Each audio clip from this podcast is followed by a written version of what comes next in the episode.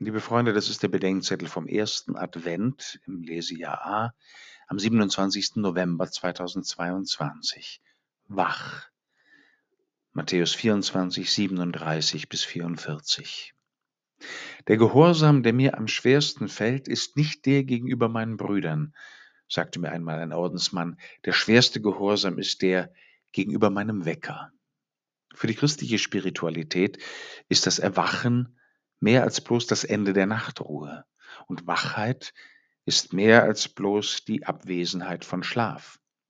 Die Stunde ist gekommen, um aufzustehen vom Schlaf, schreibt der Apostel Paulus an die Gemeinde in Rom. Und wie eine Überschrift steht über dem Anfang des Kirchenjahres und über dem Advent das Wort Jesu, seid wachsam. Die Haltung der Wachsamkeit hat in den vergangenen Jahrzehnten allgemein mehr und mehr Aufmerksamkeit bekommen. Zum einen in der Idee der Achtsamkeit, die eine sensible Wahrnehmung sowohl der eigenen Umwelt als auch der inneren Bewegungen und Stimmungen meint, zum anderen im Gedanken der Wokeness, bei der es ursprünglich um eine größere Sensibilität gegenüber rassistischer Diskriminierung und Benachteiligung ging.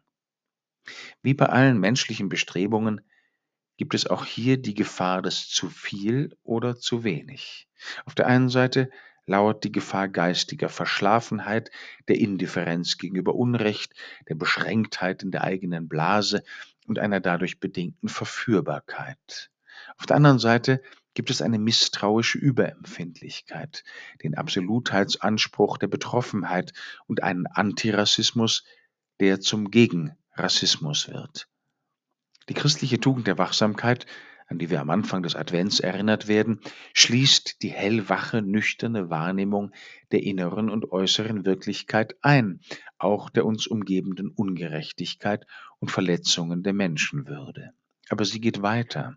Sie richtet sich nicht bloß auf die Wahrnehmung von Umständen und Zuständen, die dann vor das oft unerbittliche Tribunal des inneren oder kollektiven Richters gezerrt werden. Sie ist eine Beziehungssache. Die Wachheit des Christen ist empfänglich für Zeichen der Gegenwart Gottes und seines Wirkens, für Entsprechungen zwischen Wirklichkeit und Evangelium und in allem für das Kommen Christi in die Welt.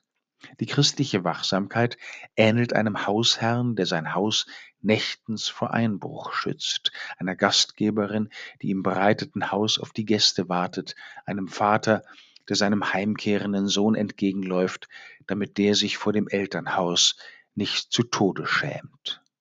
Die Wachheit des Christen stellt alles, was sie wahrnimmt, vor Gott und stellt sich Gottes Blick auf die Wirklichkeit vor, wie er im Schauen Jesu offenbar wird. Sie unterstellt nichts, sondern stellt alles unter dieses Licht. Darin urteilt sie, verurteilt aber nicht, sondern überlässt das letzte Urteil Gott, weil nicht der Mensch das letzte Wort über den Menschen hat.